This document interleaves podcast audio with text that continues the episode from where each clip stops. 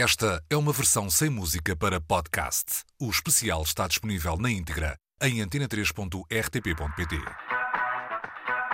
Discovery. Quando os Daft Punk escolheram ser robôs. Discovery, o segundo álbum dos Daft Punk, saiu em 2001. Por essa altura, a dupla Thomas Bangalter e Manuel de Homem Cristo já sabia alguma coisa sobre o que era ser famoso.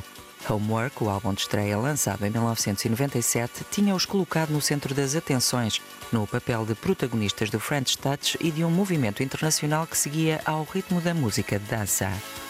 Talvez a exposição tenha sido demasiada porque, quando voltaram a aparecer com a edição de Discovery, eram robôs. A explicação? No dia 9 de 9 de 1999, às 9 e 9 da manhã, quando trabalhavam no estúdio, o sampler tinha explodido, deixando-os desfigurados e gravemente feridos. Depois da cirurgia reconstrutiva, tinham acordado robôs. Até fevereiro de 2021, a altura em que anunciaram a separação, poucos foram os que voltaram a ver Bangalter ou Homem Cristo sem capacete. One More Time foi o primeiro sinal desses então novos Daft Punk. Saiu poucos meses antes do álbum e foi um hit instantâneo. A voz é de Rom Anthony, produtor e cantor americano de house, cuja voz soul foi transformada pelos Daft Punk abusando do vocoder. O vídeo, parte do anime Interstellar 5555, concebido pelo japonês Leiji Matsumoto como versão filme do disco, foi uma das grandes razões para o êxito de One More Time.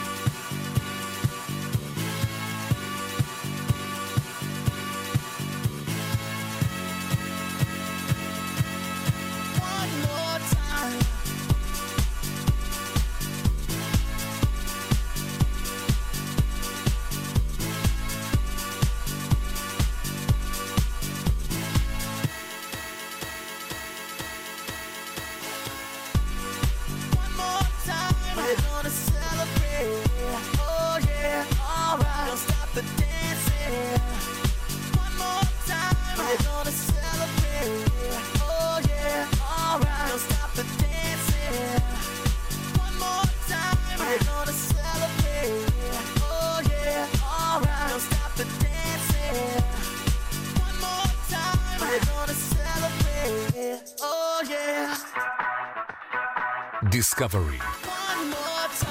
Quando os Daft Punk escolheram ser robôs.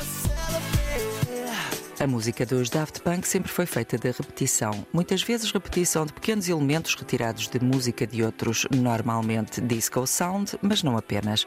Aconteceu logo desde o primeiro momento, mas foi particularmente evidente em Discovery. Existem muitas listagens de samples usados pelos Daft Punk, mas a dupla sempre disse que metade dessas listagens não fazia sentido e que muitos desses supostos samples eram na verdade recriações tocadas, o que eles chamavam de fake samples. Além disso, afirmaram sempre usar apenas samples licenciados. A verdade é que os Daft Punk transformaram a música de tal maneira que, na maior parte dos casos, é difícil provar que se trata de facto de um sample.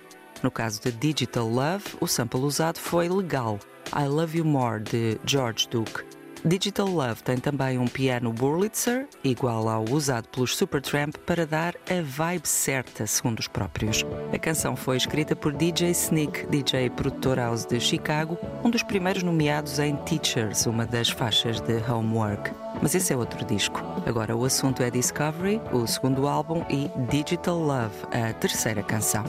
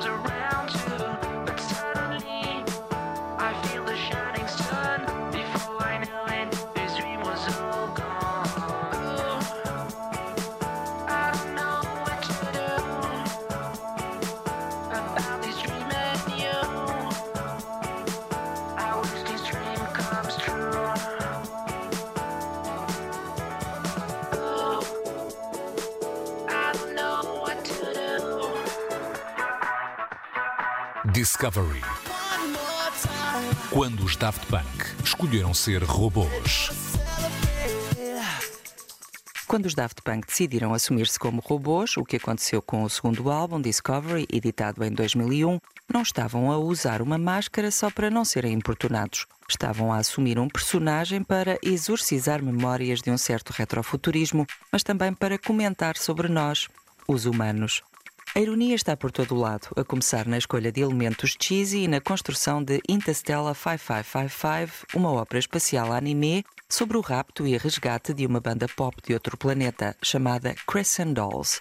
Mas no título Harder, Better, Faster, Stronger, os Daft Punk conseguiram resumir o espírito dos tempos, a velocidade e voracidade com que vivemos e consumimos no século XXI. A música foi construída sobre um sample de sintetizador de Edwin Birdsong, uma faixa chamada Call a Bottle Baby de 1979, aparentemente feita para um anúncio da Coca-Cola. Em 2016, comovido com o uso dessa música obscura, Birdsong terá perguntado aos Daft Punk como tinham arranjado o disco e eles terão respondido que estavam a ver uns caixotes e o disco saltou. Os Daft Punk foram mestres na arte do sampling e uma das suas grandes vantagens foi usarem partículas relativamente pequenas de discos bastante obscuros, pelo menos na altura, quando ainda havia tanto passado para descobrir. Harder, Better, Faster, Stronger foi samplada por Kanye West e Black Eyed Peas. Há também uma versão de Diplo.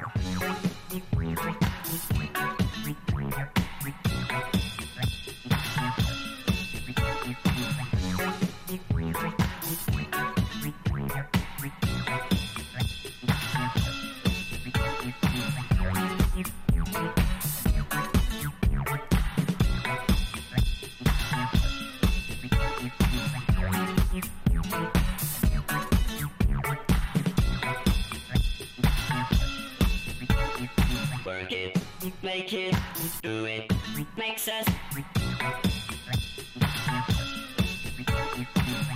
harder, better, faster, stronger.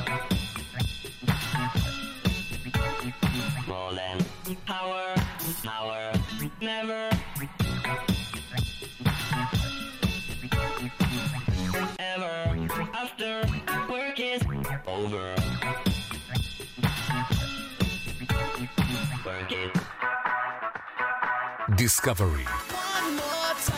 Quando os Daft Punk escolheram ser robôs. Os primeiros passos dos Daft Punk foram dados em pequenos clubes e caves escuras, sem capacetes nem conceito, guiados apenas pelo gozo da música e pela energia da dança. Nos primeiros singles, lançados numa editora de techno escocesa chamada Soma, tal como no álbum de estreia Homework, as grandes influências vinham do techno de Detroit e do house de Chicago, também do disco sound, que de resto sempre foi referência no house. Além disso, o pai de Thomas Bangalter, Daniel Vanguard, tinha sido produtor de disco em França nos anos 70, o que certamente ajudava. No essencial, as primeiras produções dos Daft Punk eram o que se chama underground, cruas, ritmicamente impactantes, mas sem grandes floreados, a não ser de filtros. Com Discovery, isso mudou e, a partir do momento em que colocaram os capacetes, os Daft Punk perderam o pudor de usar partículas duvidosas, o que nem todos os fãs de Homework perceberam bem.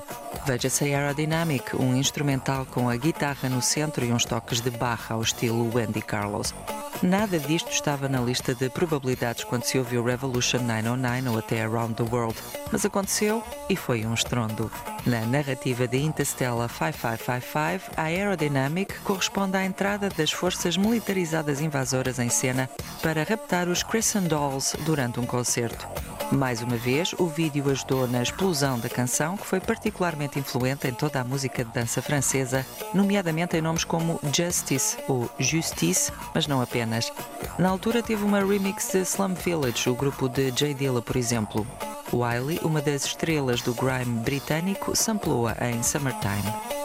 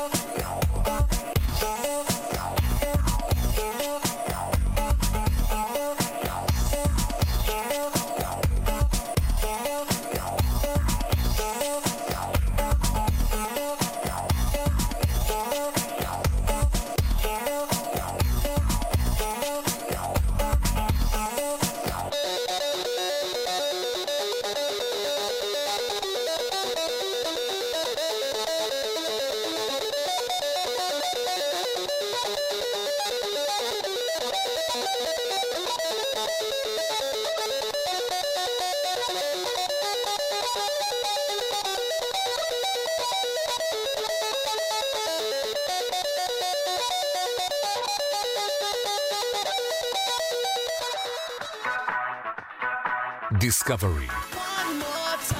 Quando os Daft Punk escolheram ser robôs.